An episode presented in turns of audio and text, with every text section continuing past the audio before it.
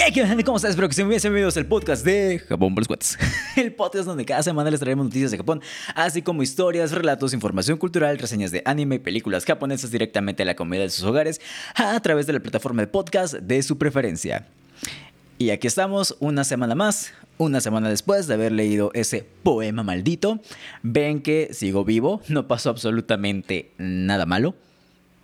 Aún. Y es un gusto, es un placer estar otro, otra semana más con ustedes. Aparentemente todavía estoy cumpliendo mi palabra de hacer un episodio semanal durante el mes de octubre para nuestro especial de Halloween. Ah, qué momento se siente, qué momento se siente estar aquí detrás del micrófono y estar hablando a lo, a, a lo güey prácticamente en lo que hago tiempo para iniciar el episodio. No sé por qué siempre hago eso. Pero pues es bonito, ¿no? Es bonito estar aquí platicando. Déjenme acomodo. es bonito estar aquí platicando con ustedes un rato, interactuando, aprendiendo un poquito más de esta cultura japonesa que tanto nos, nos gusta y nos tiene por aquí, por estos rumbos. Antes de que comencemos con el episodio del día de hoy, no no quiero que se me olvide platicarles, recomendarles que si nos siguen en YouTube, subimos episodio en YouTube, de hecho, de Totominos Hell, y ahí pues hay unas imagencitas como apoyo visual del episodio. Entonces no olviden seguirnos en nuestro canal de YouTube, nos se puede encontrar como Japón para los cuates, no olviden darle suscribirse, darle like a los videos y darle clic a la campanita para que YouTube les avise cada que subamos video, así sea cada seis meses. Pero al menos que les avise. Eh, lo comento ahorita porque si no luego se me va a olvidar. Entonces no olviden suscribirse al canal, aplicarle la campanita y darle like a los videos, compartirlos con todos sus amiguitos. Y pues nada más, el día de hoy, el episodio del día de hoy está, está bonito, está bastante interesante. Vamos a seguir con este trip, con esta onda de hablar de cosas de terror. Porque pues, estamos en octubre, el mes del terror. Uh, y debo dejar de hacerle tanto el payaso. Y pues sí, como hemos platicado en episodios anteriores, ya tenemos eh, cosas de misterios, misteriosos, de poemas asesinos mortíferos mortales de la muerte, como el de Tommy Hell. Hemos hablado de algunos asesinos seriales, como, bueno, no es un asesino serial, hemos, hemos hablado de un caso un poquito triste, un poquito demasiado triste, en el cual la justicia japonesa no hizo nada, con vacíos legales no hicieron nada con el de Sagawa, eh, de Issei Sagawa, el caníbal japonés. Eh, hemos platicado también de historias de terror japonesas que podemos encontrar en Futaba-chan o en foros de internet japoneses. Y lo más importante, o una de las cosas que más me gustan, es que hemos hablado, eh, hemos hablado ya acerca de este folclore japonés. Ya platicamos anteriormente acerca de un poquito el origen de los, del panteón japonés, de, de los dioses, de las deidades. De Izanami, de Izanagi, de... Se me acaba de olvidar el nombre de los dioses creadores de Japón. los que tienen nombres súper raros. Pero por si acaso, pueden ir a escuchar el episodio donde hablamos de la del inicio de la mitología japonesa. Les va a salir una tarjetita más o menos por este punto del episodio en YouTube, si es que están viendo YouTube. Si no, si lo están viendo, eh, o si lo están escuchando, mejor dicho, en Spotify, mm, pues estará en la descripción, supongo. Eh, pero sí, ya hablamos un poquito de ese inicio del folclore japonés hemos hablado también de, de cómo este panteón japonés dio origen a infinidad de criaturas que conocemos como yokais. Hicimos un episodio donde hablamos de los yokais, de los yures, vimos la diferencia entre estos dos tipos de entidades o de espectros de espíritus chocarreros japoneses. Hemos hablado de los yokais más eh, como clásicos, eh, eh, hay muchos yokais clásicos de los cuales no hemos hablado porque son demasiado clásicos. Hemos hablado de yokais súper extraños, como el monstruo del maíz. Nunca se me va a olvidar el monstruo del maíz. Es el. Eh, es como de mis yokais favoritos. por lo random que es. hemos platicado de los tres yokais, los tres espíritus que intentaron conquistar Japón. También ya hablamos acerca de los yokais que tienen inspiración la, o que tienen como inspiración a la figura femenina. Como, eh, bueno, eh, de esos platicamos en el, el, año pasado. y de hecho, el episodio del día de hoy, como podrán haber leído en el título, también tiene que ver con yokais. Y también tienen que ver con yokais. Y es una mezcla entre los últimos dos episodios de yokais, el de los tres yokais que casi eh, conquistan Japón y el de los yokais femeninos. Es una mezcla de, de esos dos sobre todo ya van a saber por qué esa parte de que intentaron conquistar Japón. Está bastante interesante el capítulo que les traigo preparados el día de hoy. Como siempre, la fuente o las fuentes que haya consultado para la elaboración de este episodio van a estar en la descripción del episodio de YouTube o en los segundos del episodio en la plataforma de podcast donde nos, donde nos estén escuchando. Y por si no, no han escuchado algunos de los episodios de los eh, algunos de los episodios anteriores que mencioné también van a estar apareciendo en, como tarjetitas en YouTube o en la descripción, en los show notes del episodio en las plataformas de podcast de su preferencia. Entonces, el día de hoy tenemos un episodio muy bonito para continuar con estos episodios especiales de, Halloween. Nuevamente, les, recuerdo, vamos a hablar de estos eh, espíritus folclóricos japoneses, los yokais. Y hoy, el día de hoy hablaremos de aquellos espíritus, de aquellos yokais, no sé si llamarlos yure, que han sido inspirados por princesas japonesas. Vamos a hablar de tres yokais inspirados en princesas. Y el primer espíritu del cual hablaremos el día de hoy lleva por nombre Kamehime. Eh, Kame viene de tortuga y Jime de princesa. Dicho nombre proviene del sobrenombre, del apodo, que tiene un castillo, del cual vamos a hablar tantito más adelante, que se llama Kameshiro. Se cuenta que Kamehime habita en el castillo de Inawashiro. Inawashiro es el, es el nombre normal del castillo que les comenté hace unos momentos. Este castillo de Inawashiro se encuentra en la... Se me acaba de olvidar en dónde se encuentra el castillo de Inawashiro. Y esa parte no la tengo anotada. Esa, esa, parte no la tengo en mis notas del episodio. Entonces déjenme tantito sacar mis otras notas del episodio. Y ahorita les cuento acerca de Inawashiro. Ok, el castillo de Inawashiro fue fundado en 1191. O sea, si tiene, si tiene bastantes años. Eh, por Ashina Tsunetsura. Este castillo em, tomó su nombre cuando eh, pues el clan Inawashiro empezó a vivir en él.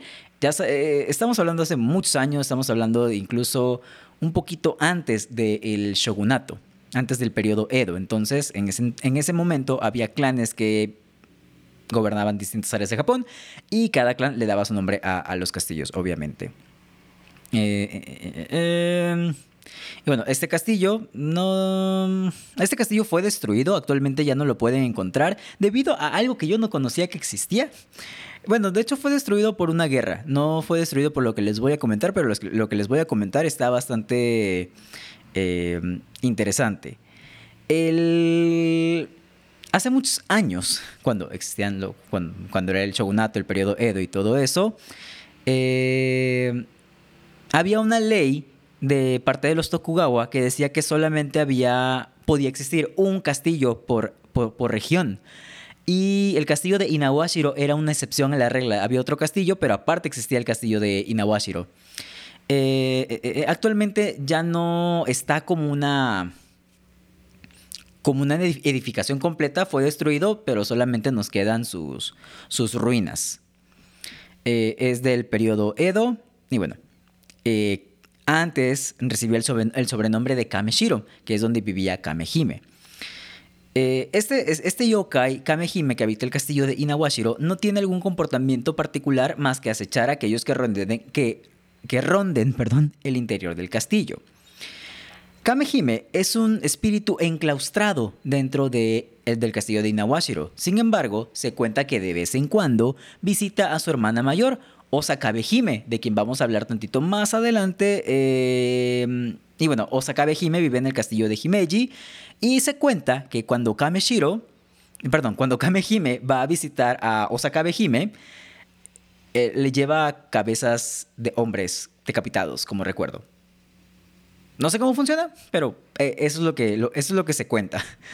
Em, ahora, lo que sí es característico de Kamehime es el hecho de utilizar a otros yokais que están a su servicio, como los Shunobon o los Shitanaga Uba con quienes eh, eh, y los utiliza cuando quieren comunicarse con las personas. De estos yokais vamos a hablar en un capítulo extra que haré más adelante. Spoiler, haré un capítulo extra. No prometo que salga esta semana, pero muy probablemente salga después del episodio, de los episodios de Halloween, donde voy a comentar un poquito más acerca de estos de esos pequeños puntos, de esos pequeños detalles. entonces, cuando Kamehime quiere comunicarse con los humanos, utiliza a algunos yokais como mensajeros. Fuera de esta información, se desconoce el origen de este yokai, pero por fortuna podemos encontrar algunas leyendas sobre las, sobre, las apariciones de Kamehime. La siguiente historia nos sitúa en el año de 1640. En ese entonces, el castillo de Inawashiro era propiedad de Kato Ikinari, señor de los dominios de Aizu. Su chambelán, que ese es el nombre que bueno, en inglés le llamaban chambelán, bueno, chambelán en español, pero en realidad es, eh, tiene otro nombre y es la persona, es como el... Eh, vamos a ponerle como ministro de defensa, porque era la persona que se encargaba de, justamente la defensa, de defender el castillo en el caso de, algún ataque. Y el nombre del chambelán del castillo de Inawashiro, que en ese entonces era propiedad de Kato Akinari, era Horibe Shusen. Horibe como horrible, como horrible, pero sin el B, el B, Horibe Shusen. Se cuenta que durante un día de diciembre, Shusen se topó con un niño que nunca había visto por el castillo. Este niño se volteó a verlo y le dijo muy tajantemente, Oye tú, no te has presentado debidamente al gobernante de este castillo. Mi señor recibe visitas el día de hoy, así que ve a presentarte debidamente. Shusen, atónito y muy sacado de pedo, le respondió, Ah, cabrón, ¿cómo te atreves? Debes de saber que el único señor de este castillo es Kato Akinari. Muy probablemente sí lo haya dicho con esa voz, o con una voz parecida a ti. bueno, con una voz grave como cuando dije Kato Akinari. Algo así. Muy probablemente no lo dudo. El niño se rió de él y le contestó, ¿entonces no has escuchado hablar de Osakabe Hime de Himeji y de Kamehime de Inawashiro? Entonces estás condenado, pobre desdichado. Y dicho esto, el niño desapareció. No volvieron a saber de él en un buen tiempo. De cualquier manera, durante una mañana de Año Nuevo, Susan se reunió con los criados del castillo en el vestíbulo, debido a que encontraron un ataúd y demás herramientas funerarias en el lugar en el que, debería, en el que se debería de encontrar el comedor donde iban a comer. Exigió pues, Shusen, eh, exigió pues se le informara quién había sido la persona que colocó dichos objetos en aquel lugar, pero ninguno de sus criados tenía la menor idea. Uh. Esa misma noche, Shusen fue atormentado por el sonido de muchas personas amasando mochi. No sé cómo eso puede ser posible, pero pues sucedió. Eh, dicho sonido estuvo reverberando por todo el castillo durante toda la noche. No mucho tiempo después, Shusen colapsó en los baños del castillo muriendo dos días después. Y qué horrible debe ser eso. O sea, que de las pocas cosas que se recuerden tuyas, bueno, o al menos en esta historia, es que colapsaste en el baño y moriste dos días después. Güey, qué horrible. Bueno, más tarde, durante el verano, un onniudo, que onniudo es la palabra, bueno, es el término que se utiliza para referirse a una serie de yokais gigantes. Eh, les voy a estar dejando las imágenes de Long Nudo para que sepan cómo, cómo, es, porque en realidad no es un tipo de yokai particular, son una serie de yokais eh, como humanoides de tamaños muy altos. Y este yokai en particular medía aproximadamente 7 shaku. Los shaku era, es una medida antigua japonesa que equivalen a aproximadamente 2.1 metros. Y este Onnyudo fue visto cerca del río que rodeaba el castillo. Los soldados de dicho dominio realizaron una emboscada y cortaron al monstruo de un solo golpe. Al examinar el cadáver, descubrieron que en su interior había solo un mujina, que es un término muy viejo para referirse al tejón. Y desde ese momento, nada extraño volvió a suceder en el castillo de Inawashiro. Al menos hasta 1868, ya que el castillo fue destruido durante la batalla de Boshin. Pero fuera de eso, no sucedió nada más. Entonces, esa es la historia, o es el. Bueno, sí, es la historia de Kamehime, de la princesa tortuga, que vivía pues, en el castillo de Kaneshiro, que atormentó a Shusen en el baño hasta que se murió. Dios, qué horrible debe ser eso. Y bueno, se dice que este Onnyudo era o se debía a la presencia de Kamehime. Y bueno, este, eh, cuando mataron al Onnyudo, cuando al Onnyudo, encontraron Mujina, que sí Mujina es una palabra, como ya dije hace ratito, que se utilizaba para, es una palabra muy antigua, muy arcaica para referirse a los tejones. Sí, tejones, ¿verdad? Sí, a los tejones. Pero de vez en cuando también los utilizaban para referirse a otro tipo de mamíferos, marsupiales, no creo, creo que no son marsupiales, pero son mamíferos de ese estilo. Disculpen mis vagos conocimientos de biología. Lo siento. Y bueno, ya hablamos de Kamehime y si recuerdan, les había platicado que Kamehime a veces, de vez en cuando, cuando conseguía algunas cabezas de humanos, pues iba a visitar a su hermana Osakabehime. A continuación vamos a hablar de Osakabehime. Pues es un yokai con un comportamiento similar. Y bueno, también se supone, ahorita vamos a ver por qué, que era hermana de Kamehime. Su nombre se puede traducir como la mujer en las paredes, y esto es por su mismo comportamiento, pues también es un espíritu que suele recluirse dentro del castillo que habita, siendo este el castillo Himeji. Se describe que Hime con la eh, se describe a Osakame Hime con la apariencia de una anciana que viste un kimono de 12 piezas y es capaz de manipular a las personas como sus marionetas personales algo así como Minos de, de Grifo, de los Caballeros del Zodíaco. O como. Ay, güey, ¿quién era este otro cabrón que.? O como Doflamingo de One Piece, que tiene la Ito Itonomi. Eh, bueno, también se cuenta que es un espíritu conocedor de muchos misterios y capaz de igual manera de controlar a multitudes de Kensokushin o espíritus con forma de animal como sus mensajeros, algo similar a lo que hacía Kamehime, que podía manejar algunos yokais como mensajeros.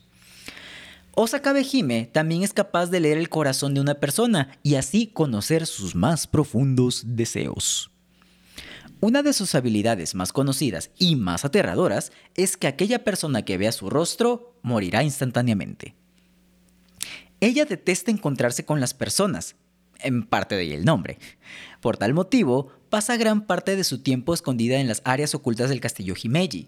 Sin embargo, se dice que una vez al año ella solía reunirse con, los dueños de los castillos para leerles su fortuna y así como la fortuna del mismo castillo, castillo, durante ese año.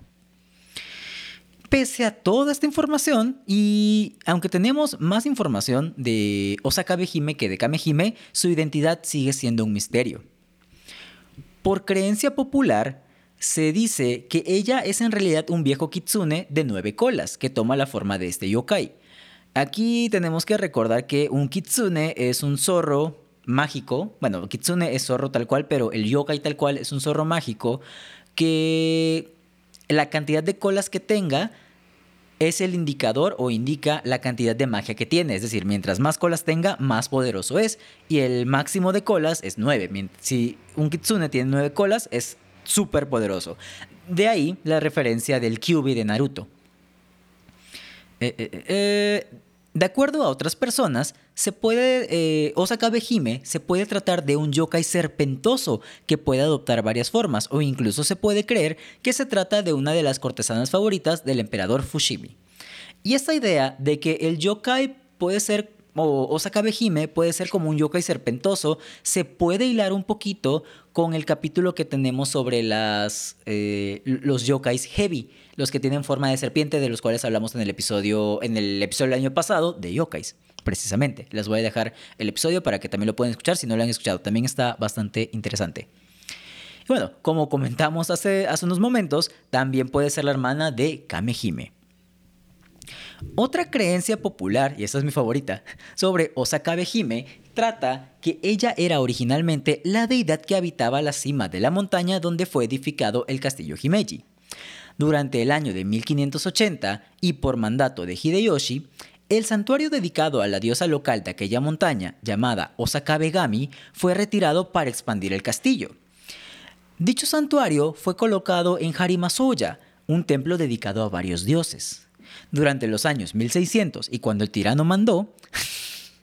Ay, no me canso de hacer ese chiste, lo siento, no me pueden culpar. Ustedes también lo harían. Ustedes también dirían cuando el tirano mandó, cuando escuchan los años 1600. Y por poco me iba a poner a seguir cantando. Eh, durante los años 1600, Cuando el castillo se encontraba bajo el dominio de Ikeda Terumasa, dicho personaje enfermó misteriosamente y se rumoreaba que dicha condición era debido a la furia de la diosa por haber movido su templo de aquel lugar sagrado. Con tal de apaciguarla, en la cima de la montaña o de su montaña se construyó un pequeño templo para mantener el pequeño santuario de Osakabe-gami. Y se cree que dicha diosa puede ser la identidad real de Osakabe Hime. Ahora, una leyenda sobre ella cuenta que durante el periodo Edo, un joven de nombre Morita Susho, Morita fue a realizar una prueba de valor y comprobar si dicho espíritu en realidad vivía en los pisos superiores del castillo Himeji. Esperó pacientemente hasta el anochecer y con su lámpara en mano, obviamente es una lámpara de papel, no crean que una lámpara de electricidad, porque pues años 1600, con su lamparita de papel, eh, eh, eh, subió hasta lo más alto del castillo. El joven Zusho no podía imaginar que descubriría al llegar hasta ahí, o peor aún, qué le podría pasar a él. Podría acabar expulsado. Ay, lo siento, un chiste súper malo de Harry Potter. Si entendieron la referencia, denle like al video y comenten. Eh, si no entendieron la referencia, quiere decir que mis chistes cada vez están más malos.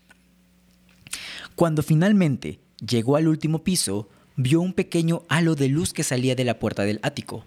Zusho se asomó para ver qué podía encontrar, pero el eco de sus pasos lo delataron. Una voz de mujer se escuchó desde adentro y le dijo, ¿Quién está ahí? Susho se paralizó por el miedo que le provocaba aquella voz y el sonido de las telas de un kimono rozando el suelo. Cuando la puerta se abrió, apareció una hermosa y elegante joven recién entrado en sus 30, vistiendo un bello kimono de 12 capas. Susho, armándose de valor y muy educadamente, procedió a presentarse y contarle la razón por la cual se encontraba en aquel lugar. Entre risillas, el ser le respondió, ¿Una prueba de valor? necesitarás una prueba para comprobar que me viste. Y acto seguido procedió a entregarle una parte de un casco, que era una reliquia familiar, y así él se la pudiera mostrar a su amo como una prueba de su encuentro. Al día siguiente, Suso le contó lo sucedido a su maestro. Evidentemente todo, a todos los presentes les costó creer dicho relato, pues hasta ese momento habían escuchado que Osaka Behime era una anciana. Sin embargo, Sucho les mostró la pieza del casco que le fue entregado por ella y su maestro, en shock, no pudo más que creer su historia. ¡Qué cambio de tono! Comencé la historia bien jijiji jajaja y al final así todo ¡Uh! ¡Spooky! y esa es la historia de Osakabe Hime. Para ser un yokai o un espíritu que no le gusta el contacto humano, como que se comportó muy bien con Susho. Y considerando que Kamehime, o se cuenta que Kamehime le lleva cabezas de humanos como souvenirs a Osaka Behime, pues podemos decir que a Susho le fue bastante bien. Y sí, esta es la historia de Osaka Behime. Realmente tampoco hay como que mucha información sobre Osaka Behime o Kamehime. Pero el siguiente yokai sí tiene un poquito más de tela de donde cortar. Y bueno, ya para finalizar el episodio de esta semana, que aparentemente sí va a ser un episodio corto. Pensé que este episodio iba a ser largo, pero aparentemente no, va a ser un episodio corto, lo cual me extraña, me sorprende. Y me siento raro. Pero bueno, ya para finalizar el episodio de esta semana, el último yokai del que hablaremos lleva por nombre Takiyasha Hime, o en español, la princesa demonio de la cascada. Takayashi Hime fue la hija de Taira no Masakado y una poderosa hechicera quien alzó un vasto ejército de yokai o de yokais con la finalidad de vengarse y conquistar Japón. Su leyenda se volvió popular durante el periodo Edo, llegando a aparecer en novelas, pinturas e incluso el teatro kabuki.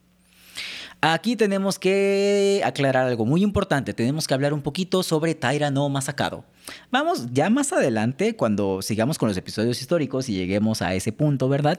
Vamos a hablar un poquito más sobre de Masakado, pero aquí para que sepan más o menos el contexto histórico, Taira no Masakado es el personaje a quien, quien se le considera como el primer samurái.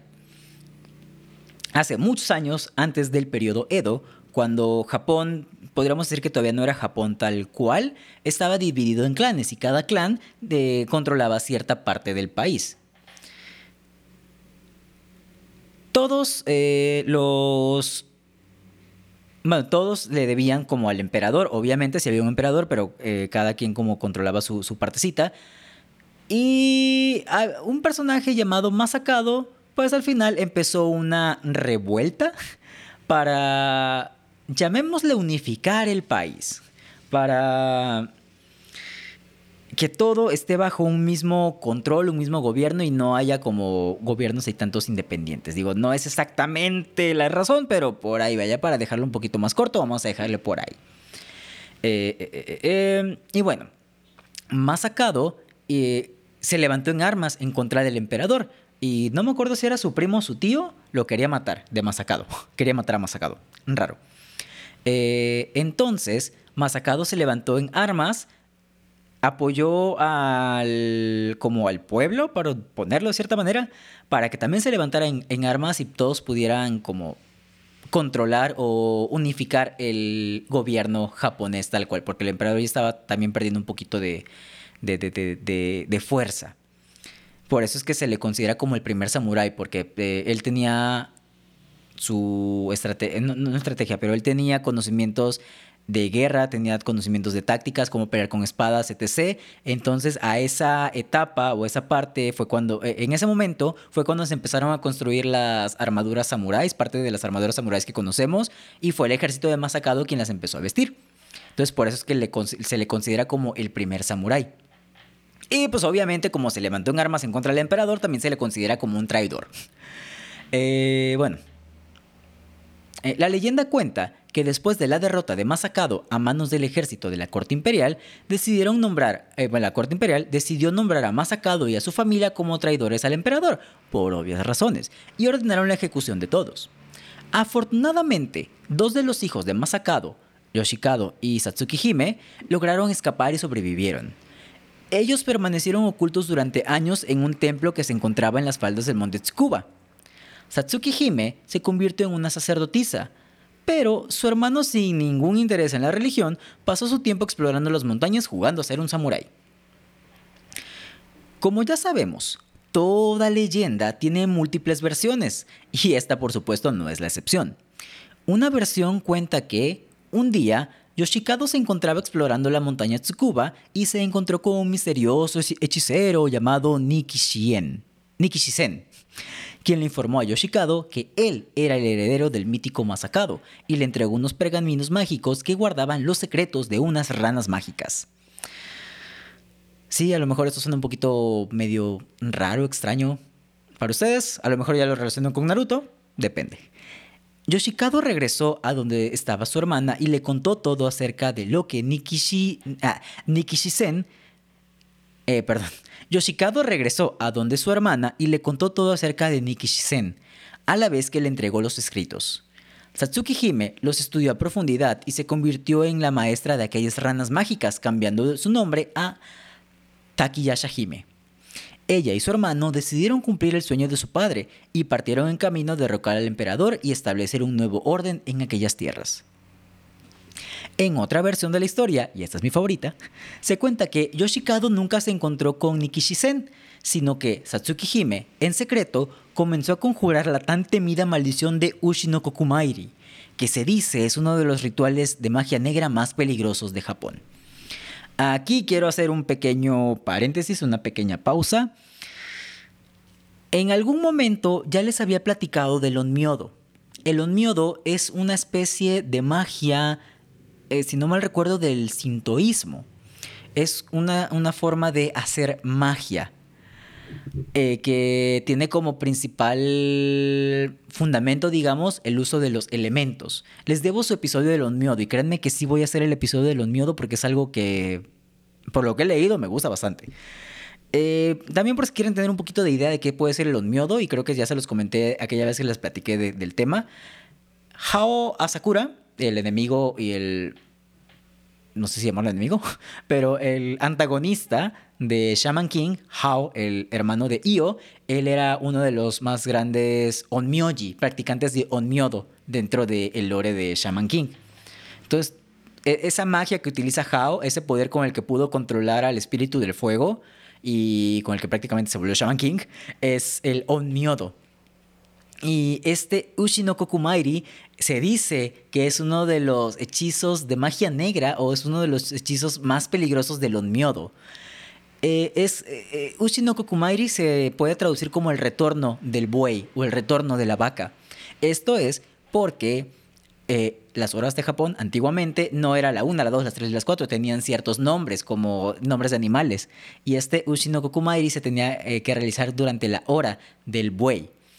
Y se dice que la persona que fuera el destinatario o la destinataria de esta maldición sufría terriblemente y terminaba muriendo.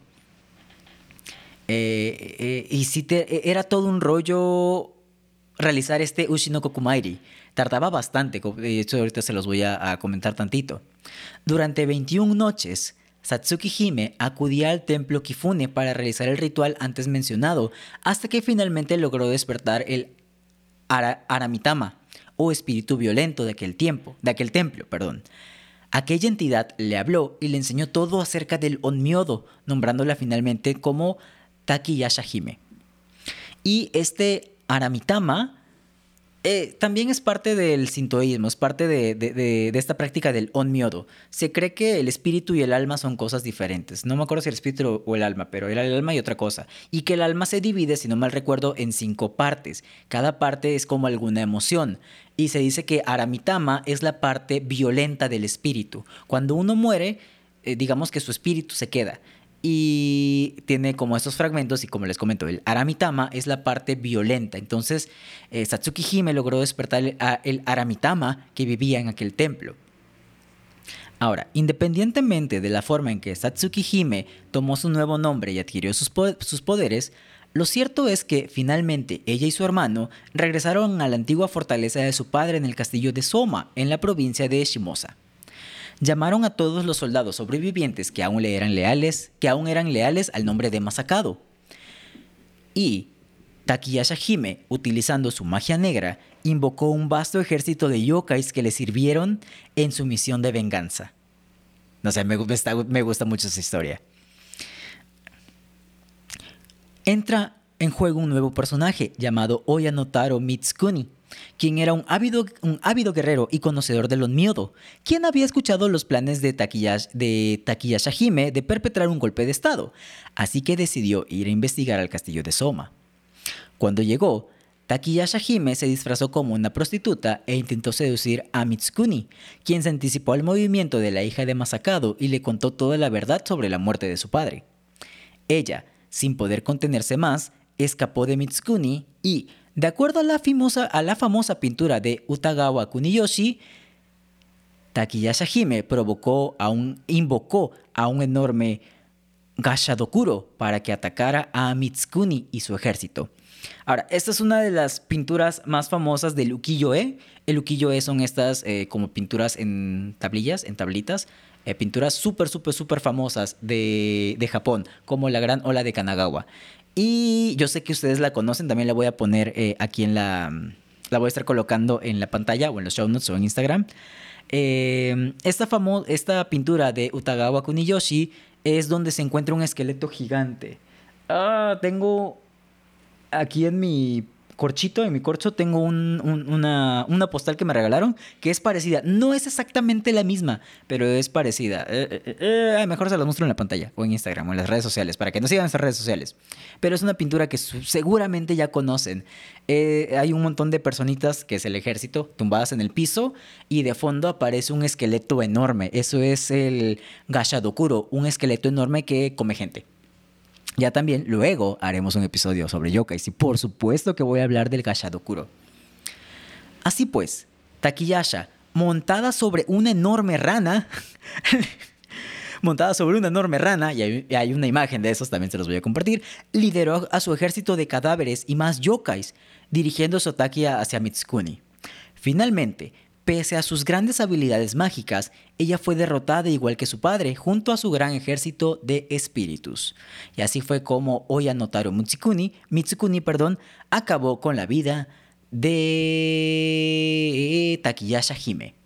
Y su ejército de yokais y gashadokuros. Y esa es la historia de Takiyasha Hime. Esa última historia me gustó bastante cuando la investigué. No sabía la historia detrás de, la imagen de Kuniyoshi, de este Gashadokuro. Fue bonito aprender sobre esto. Eh, fue bonito, ah, ah, porque en la imagen, la imagen completa, del lado derecho está el Gashadokuro, en medio está como el ejército y del lado izquierdo está Tatsuki Hime, bueno, Takiyasha Hime, eh, está Takiyasha Hime leyendo los pergaminos del Onmyodo para darle las órdenes a los Gashadokuros y a, sus eh, a, sus ejércitos de yokais. Está bien bonita esa imagen. Ahora la quiero. y esas han sido nuestras tres historias de yokais. En este caso, yokais inspirados en Hime, en princesas. Kabe Hime, Osakabe Hime y Takayasha, Takiyasha Hime. Les recuerdo que toda la información que investigué o que todas las fuentes que consulté para la realización de este episodio van a estar apareciendo en la descripción del mismo, en el, caso de YouTube, o en los show notes, en el caso de que lo estén escuchando en Apple Podcasts, en Spotify, Google Podcasts, no sé si eso todavía existe, o la plataforma de podcast de su preferencia. Ah, este capítulo se salió corto. Digo, qué bonito que haya salido corto, porque en realidad tampoco había tanto, pero pensé que se iba a salir largo. No sé, la costumbre de que luego hago un episodio corto y sale un episodio largo. Pero bueno, espero que este episodio les haya gustado. A mí me gustó muchísimo investigarlo, aprendí muchas cosas eh, históricas, eh, aprendí muchas cosas de los miodo y ahora tengo ganas de practicar ese Ushi no Kokumairi, ese ritual de, de, como el regreso del buey.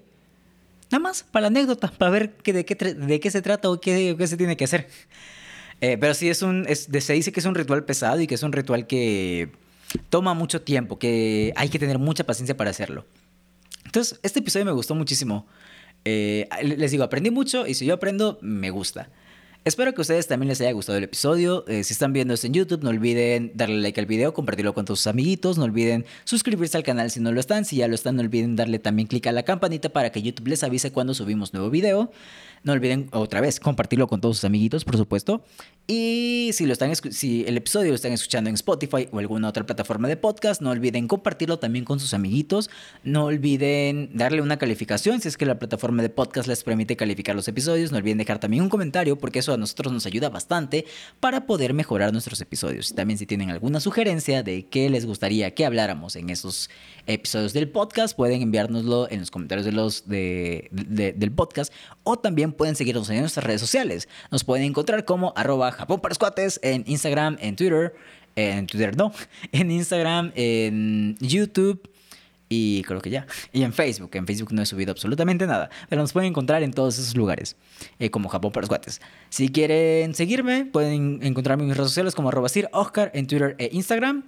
Eh, a veces subo cosas de Japón. A veces subo cuando estoy viendo anime. A veces subo fotos levemente bonitas. Entonces, si quieren saber qué onda pues, conmigo, pueden seguirme en redes sociales, eso. Y pues ya vamos a la mitad, en teoría, de este episodio o de este especial de Halloween. Ya hablamos acerca de, digamos, una leyenda urbana, que fue el Tomino's Hell. Ya cumplimos con nuestros episodios, con nuestro episodio de Yokais. Nunca puede faltar el episodio de Yokais. Eh, em, hablando de, estas tres Hime Yokais. Y los siguientes dos episodios, si es que todo sale bien, créanme que van a estar muy buenos e interesantes. El siguiente episodio, yo creo que cuando hablamos de cosas spooky o de cosas eh, tenebrosas de Japón, o cosas terroríficas, cosas paranormales o cosas no normales de Japón, es algo que casi no nos viene a la mente. Entonces eso es lo que lo va a hacer interesante. Va a ser un episodio completamente de sorpresa prácticamente, porque pues, no creo que le puedan atinar al tema del, siguiente episodio. Y si todo sale bien, que yo espero que todo salga bien por fin, para el fin, para fin de mes, voy a poder sacar ese episodio que he estado anhelando sacar desde que comencé el podcast. O sea, dejando de lado el episodio de Sagawa, que ya lo hice el año pasado, eh, hay otro tema muy especial que quiero tocar, que es el de Aum Shinrikyo. El de eh, Shoko Asahara, este individuo que cometió el ataque en el metro de, Tokio. Su historia está bastante interesante. O sea, a, mí, en cuanto a mí me gusta todo lo paranormal, todo lo de terror. Eh, eh, cosas de fantasmas, de ovnis, de chaneques, de espíritus chocarreros, también los de los, los, temas de crimen real como asesinos seriales, eh, cosas, desapariciones misteriosas y de todo eso, de todos esos temas, mi, como mi tema favorito son los cultos. No sé, como que los cultos tienen algo, las sectas tienen algo. Y cuando empecé a investigar sobre Aum Shinrikyo, me encontré y me caí tal cual en un rabbit hole que no esperaba. Por eso, como que el episodio estuvo postergándose porque encontraba información, la leía, a veces era información que se repetía, a veces era información que mm, no podía verificar en otras fuentes y la tenía que desechar. Pero sí fue un rabbit hole muy bonito en el cual caí investigando sobre Aum Shinrikyo. Descubrí muchas cosas y por eso es que tengo muchas ganas de contarles. El fruto de mucha investigación y, de un tema que me gusta mucho, que son las sectas y los cultos. Entonces, recen por mí para que ese episodio pueda salir por fin. Y pues nada más, les acabo de spoiler los episodios que van a salir a continuación. Espero que les gusten tanto como a mí me está gustando investigarlos, escribirlos, grabarlos, editarlos. Em, y pues nada más. Creo que ya solamente estoy haciendo tiempo por la costumbre de que el episodio suele tardar mucho. Pero bueno, ya no, ya no me entretengo más. Espero que este episodio les haya gustado. Eso va a ser todo para mí en, en esta ocasión. Yo soy Sir Oscar, su revendedor Tokio favorito. Nos vemos en la que sigue y bye.